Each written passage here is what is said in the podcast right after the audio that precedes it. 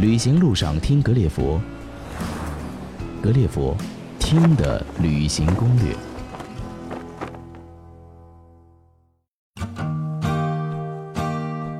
Hello，各位格列佛的小伙伴，大家好，我是石头。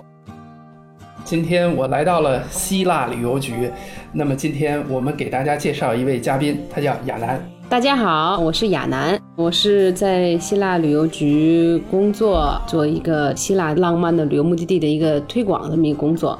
那本人呢，自己也是在希腊生活和学习了将近十年的时间，十年，十年对啊、所以说对希腊这个地方可以说是也非常有感情的，也算是玩遍了，你在希腊旅游局工作了几年？大概七年的时间吧，那就是十七八年这样一个时间。对对对哎那希腊，那你是专家。啊那今天给我们推荐哪里呢？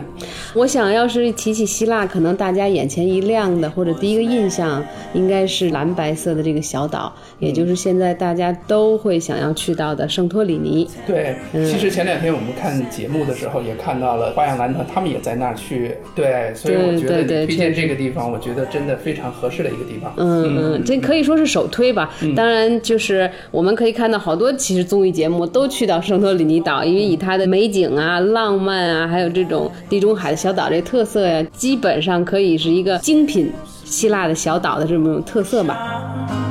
My.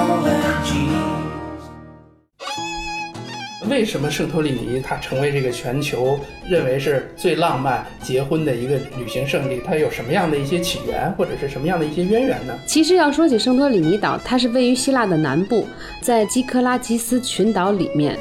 它是一个由火山形成的一个小岛，大概在公元前一千六百年前的一个火山的爆发以后形成的一个火山岛。如果大家去看一眼它的形状的话，它像一个小月牙儿，嗯，其实就是一个火山口的一小边儿。哦，对，在火山爆发的这个时候呢，海水倒灌到火山口里面去呢，这个火山口覆盖上了以后，边儿一小边儿就形成了基格拉基斯群岛。那么群岛里面最漂亮的。咱们就不说那些群岛了哈，就最漂亮的就是圣岛圣托里尼岛，它是一个有悬崖峭壁，还有呢非常美的上面的小的村庄，形成了这么一个独特的一个景色和景致。我们可以在上面看到，它是有最美的，可以欣赏到爱琴海落日这么一个小岛。那说到圣岛的话，现在它什么时候开始才表示了浪漫和爱情呢？浪漫和爱情，其实就是渊源，应该说到它所在的这片海叫爱琴海。啊，爱琴海呢，在我们中国谐音就像听成爱琴海一样，所以我们就会把它变成跟爱情、浪漫相关的。第二个呢，实际上是岛上的风景是确实是到了浪漫的极致了，因为地中海的气候的原因，空气呢非常的通透。在圣岛上面，你看到这片海就像一面透明的蓝色的镜子一样。在岛上面的小村庄呢，都是把墙刷成白色的，这样子呢，这么这个蓝和这个白色互相辉映，就把它变成了一个非常纯净的，我们好像甚至到了天堂一般的小岛这个景象，一下就突出出来了。也因此吧，美景再加上它后面的这片海，就把它变成了一个浪漫圣地，还有大家会把它联想成天堂般浪漫圣地的关系联系在一起了。那您介绍，比如说我们去圣岛去旅行的话，应该有怎么样的玩法？我几天去这个圣岛就比较合适哈。嗯嗯，圣岛实际上不太大。那只要说咱们租个车的话，在上面可能要是咱不停的话，转一圈儿，应该是用一天的时间，基本上一条路。转一圈儿就能走下来，嗯那么你要是说真正在圣岛玩儿的话，我实际上推荐大家能够在上面待个两天到三天，因为圣岛呢，它可能是先是熟悉一下所有的这个位置，一会儿我也跟大家聊到啊。那么其次呢，就是可以在你喜欢的地方或者酒店住下了以后呢，你就可以。静下心来享受一下美景，嗯可以感觉像时间静止一样。那行，那接下来您给我们介绍一下，应该有哪几个地区的景点在啊圣岛上？圣岛实际上主要是第一个城市是叫费拉，我们自己在照片上、图片上要搜圣岛，都可以看到这个蓝顶教堂就在那一片、啊。费拉市呢，在里面溜达，基本上可以用一个上午的时间吧，把费拉镇转完。费拉镇是这样的，啊因为它是沿悬崖峭壁而建的，所以说你说哪条大街或者哪条大巷子是没有的，可能大家一进去以后就被不同的崎岖的小巷，就像迷宫一样，你就进去了。进去以后呢，每个人走到的地方，你往前走，走到可能直着走不到三五百米的距离吧，当然是曲折弯曲的哈，你就能走到那个悬崖边上了，你就一下就可以回头看费拉镇的在悬崖峭壁建的整个的全景，也是非常漂亮的。这个也是一个非常好观看落日的一个地方。第二个呢，小镇呢叫伊亚，伊亚实际上是在圣托里尼岛的顶端。你要说比费拉有什么区别的话，它可能看起来更小资一点。那么我们在那里面实际上逛呢也非常有意思，因为它在小巷子里面呢可以看到好多非常有漂亮的这个艺术品店呀什么之类的。当地人会做一些手工艺品，用古船的船木画一些非常漂亮的这些油画，哎，你都会被吸引进去的。它还会有一些小的艺术博物馆和咖啡馆，你就在那边坐坐、走走停停，也是非常美。我们看完亚和菲拉小镇了以后，我们还可以去到圣岛。其实还有特别有意思的地方，就是圣岛有三种颜色的沙滩，嗯，也非常好，就可以我们可以下海游泳了。那么三个沙滩呢，一个是黑沙滩，一个是红沙滩，一个是白沙滩。因为黑沙滩和红沙滩都是源于它是火山喷发以后形成的，所以我去过这个红沙滩哈，黑沙滩可以说是很震撼。红沙滩它是围绕在一圈悬崖峭壁，嗯就是说我们可能直着进还进不去，我们要爬一段山路才能走进去。嗯它你身后吧，红色的红火山峭壁，那么前面呢，这个沙滩到海的距离可能也就不到五十米吧，那么之后就是大海了。黑沙滩呢也非常有意思。黑沙滩在圣岛有两个，一个叫贝利萨，一个叫嘎马里，这两个地方都有黑沙滩，我们都可以去玩到。那红沙滩呢就也很简单，叫 Red Beach。那么白沙滩呢，稍微去的游客少一点儿，只有坐船才能去到，叫 Wet Beach，实际上也是跟它的颜色就一样的嘛。所以有想去的话呢，可能你就躲开人群，逃开人太多的地方，你可以去白沙滩玩玩，还是挺有意思的。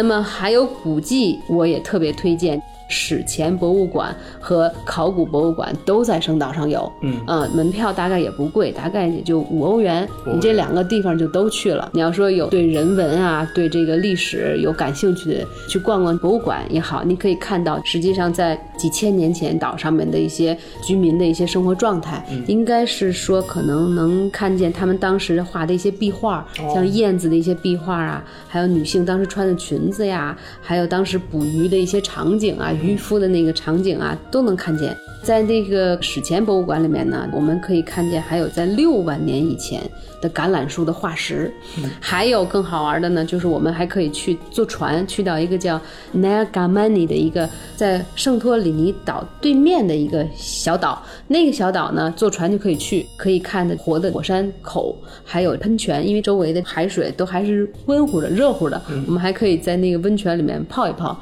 就下到船下面去游游游泳什么之类的都可以的。这个体验。还是非常不一样的。哎，对，实际上可以说喜欢丰富的对对，嗯喜欢明信片一样的风景的，你也可以体会到；考古文化的你也有，还可以就是游泳，嗯体验不同的地质、沙滩、海滩，还是挺丰富的介绍的。的这几个地方，我觉得 两三天都未必下得来。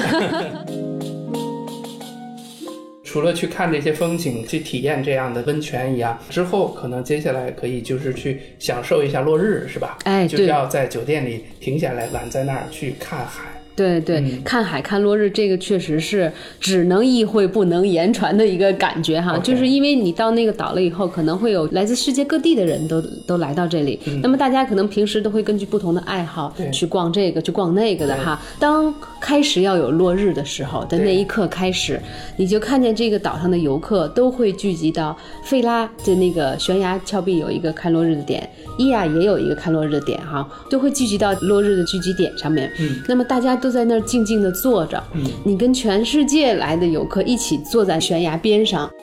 落日的时候，它慢慢慢慢的照在你前面的这一片如镜子般的蓝色的海，慢慢的变成浅红色，就粉色，之后变成通红色，照映着这边海的时候，那那个时候看哪一个地方都会是感动的。我说的这时候鸡皮疙瘩都起来了哈，因为真的那一刻你就会觉得这个就是最美的落日，这个就是大家会来这儿的原因。那基本上玩法我们说的差不多了。嗯嗯那在这个圣岛上有什么好吃的？您给我们简单说说。我自己本人呢，也不能说太夸希腊的吃的啊，但是确实是希腊呢，它是地中海美食的最经典的一个地方。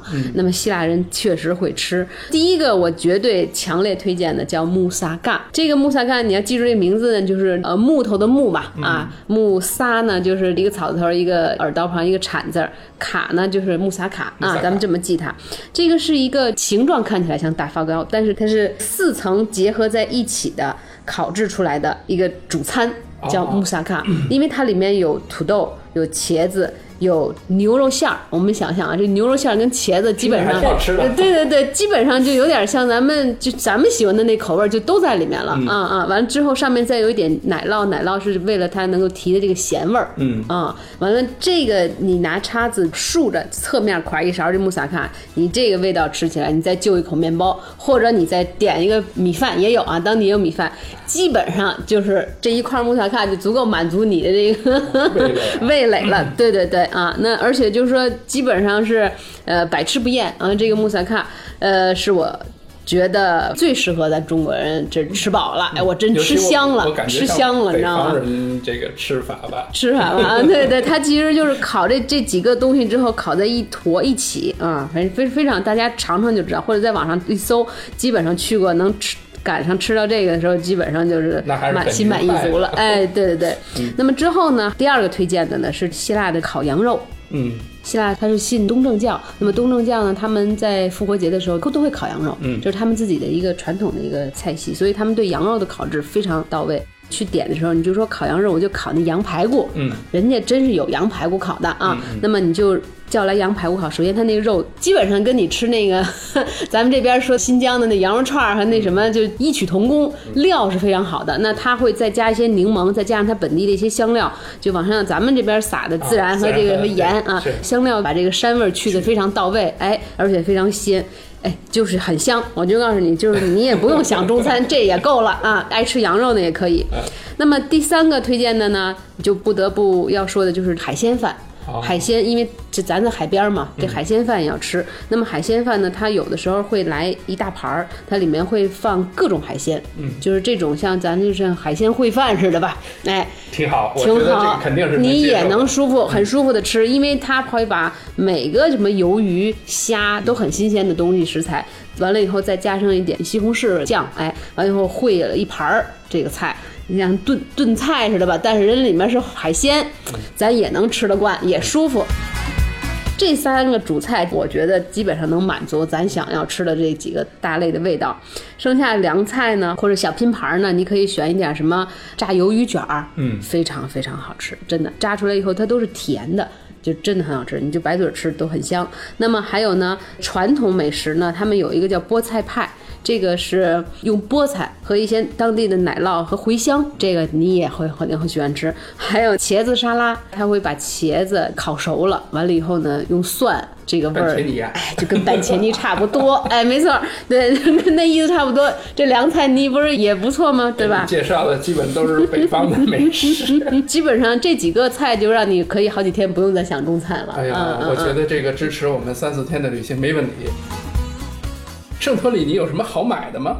在圣岛当地人画绘画出来这种东西挂在家里面，非常有纪念价值。在当时没有旅游业的时候，传统手工艺他们是刺绣品，编织一些地毯呀、做一些枕头、枕巾啊什么这些这些东西呢，会摆在家里面做一些装饰，还有这些羊毛的这种编织品。哎，你要是觉得有喜欢的这种小地毯呀、挂毯啊什么之类的，那个就不用传统的了嘛，那你就可以买回来，也是挺好的。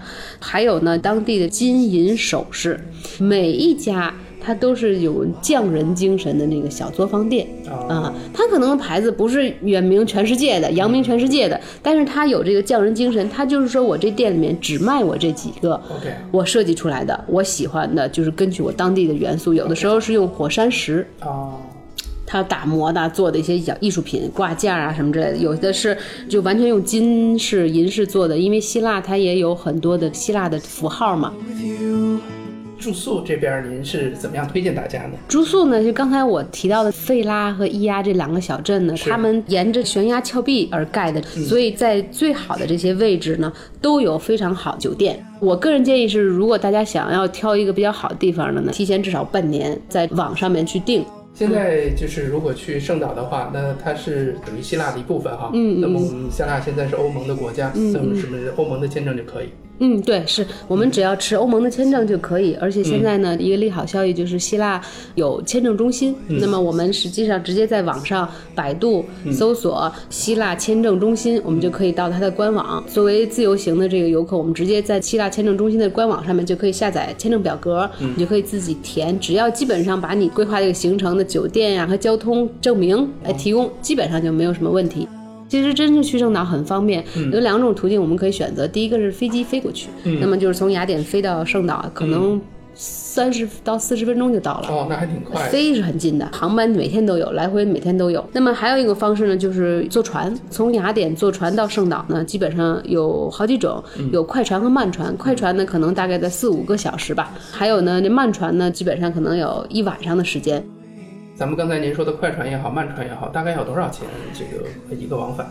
费用其实是确实不贵，我我当时我们坐的是白天的那种快船快船，应该可能是在二十欧左右吧。二十欧左右嗯哦嗯嗯。这次呢，我们这节目呢暂时就到这里了。呃，如果想看我们文字版的旅行攻略，请关注我们的微信号“格列佛”，格子的格，列车的列，老佛爷的佛。我们的微信号呢可以搜索 T I N G J L F。那这样的话呢，我们会有更多的文字版的攻略故事等着大家。那这次我们就到这里了。那谢谢亚楠接受我们的采访。哎，不客气，谢谢石总。嗯，谢谢谢谢，嗯嗯，再见。